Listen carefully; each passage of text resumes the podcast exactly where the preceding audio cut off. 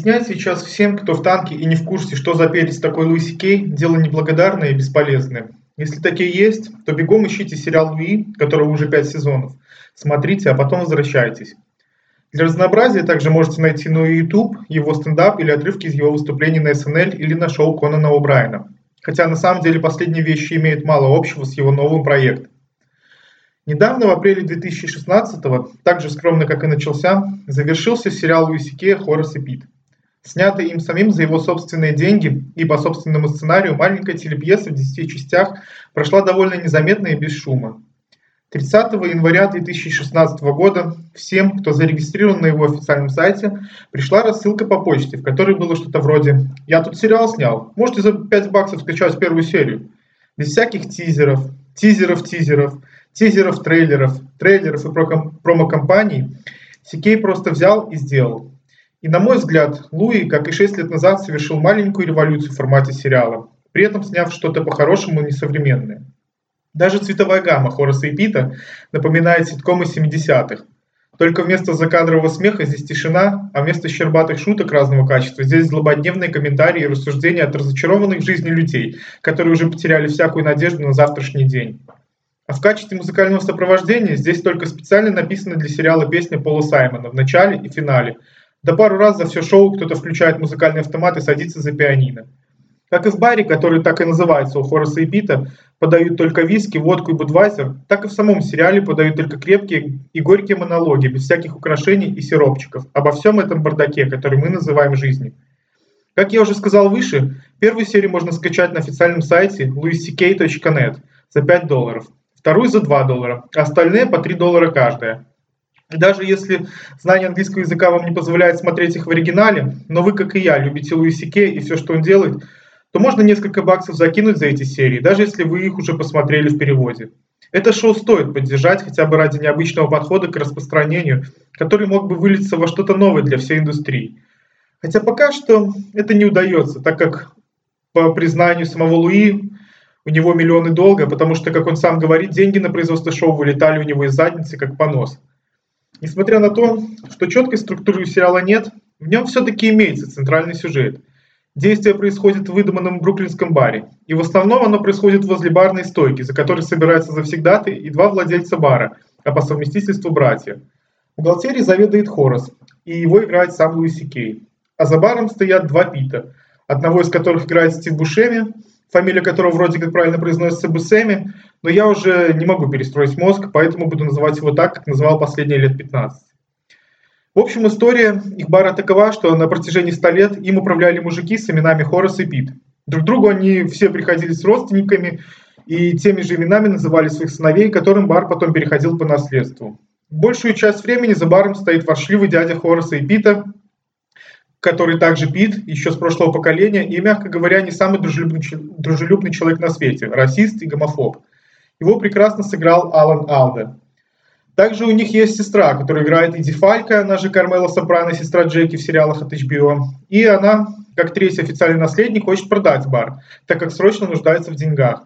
А сумма от продажи бара немалая. Но братья эту идею не поддерживают, и где-то на этом месте завязывается основной сюжет, о котором я больше рассказывать не буду, так как далее нас ждет немало драматических поворотов, как бы это странно ни звучало. Неудивительно, что у такого нестандартного сериала и нестандартная длительность серий – они длятся от 25 минут до часа, а те, которые приближаются к часу, даже разделены антрактом. И никогда не знаешь, о чем будет следующая серия. Это может быть 10-минутный монолог бывшей жены Хораса о ее сексуальных фантазиях с пожилым мужчиной. Потом действие может переключиться на основной конфликт братьев с сестрой.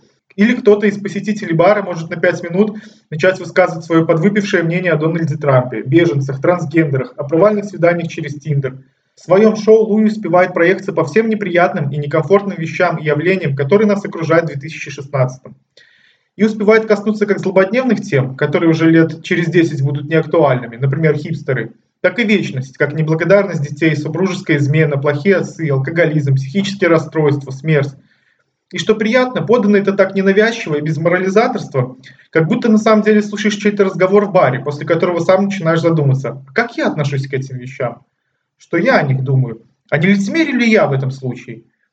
Если Луи Кей все так же хорошо играет Луи Кей, то Стив Бушеми очередной раз после «Подпольной империи» доказывает, что он отлично справляется не только с эпизодическими ролями зашуганного неудачника, хотя на самом деле первые серии так 5 именно такого он здесь и играет, но потом с его персонажем начинают происходить очень драматичные события, и там талант Стив Бушеми раскрывается на полную. Да кого из героев Хораса и Пита не возьми, каждый заинтересовывает, и почти про каждого хотелось бы узнать, как тот проживает жизнь, когда не бухает в этом баре. На протяжении 10 серий появляется немало известных гостей, что удивительно для такого, казалось бы, скромного сериала. И у каждого, даже самого, казалось бы, незначительного персонажа, у которого обычно одна-две или вообще ни одной реплики за серию, который просто попивал вискарик в углу бара, рано или поздно появляется возможность высказаться и раскрыться перед нами. Так, в какой-то момент на 5 минут очень эффектно появляется комедиантка Эми Сидарис, которая, по словам Сикея, на скорую руку симпровизировала своего персонажа и свои реплики. Да так симпровизировала, что еще хочется немедленно посмотреть весь сезон только про ее героиню – и так можно сказать почти про каждого из появляющихся в кадре людей. И не столько из-за своей лени, сколько из-за того, что не хочу раскрывать всех карт, я не буду останавливаться на каждом из них. В Хоросе и Пите очень тонкая линия между грустным, неприятным и смешным. А местами смеешься над тем, над чем смеяться обычно не стоит. Или всерьез задумаешься над, казалось бы, абсурдной и смешной вещью.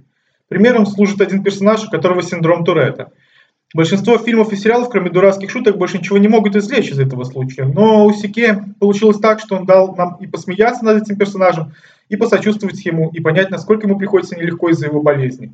А потом в какой-нибудь а потом в какой-нибудь драматичный момент, когда не до смеха, он опять может выпалить что-нибудь эдакое, где сложно не зажать голос. Сериал «Хоррес и Пит» не пытается нас убедить в том, что жизнь наладится и все преодолимо. Он, наоборот, бьет по больным местам, напоминая нам, что, скорее э, всего, все станет только хуже и просто не будет. Это взгляд на жизнь человека, который разочаровался и уже ничего от нее не ждет, а просто живет дальше. Нам тяжело с этим соглашаться, и местами смотреть сериал непросто, но Луиси Кей смог в декорациях бруклинского бара сосредоточить все наши фобии, интересы, пороки, всю нашу повседневность. И каждый найдет в этих где-то смешных, где-то грустных или неприятно правдивых монологах, диалогах что-то важное для себя – что-то, о чем мы давно забыли или никогда не задумывались. И лично мне было интересно за всем этим наблюдать и слушать. Это как скромная и более зрелая версия популярного сериала «Бесстыдники», когда и смешно, и грустно, а на душе как-то теплее становится.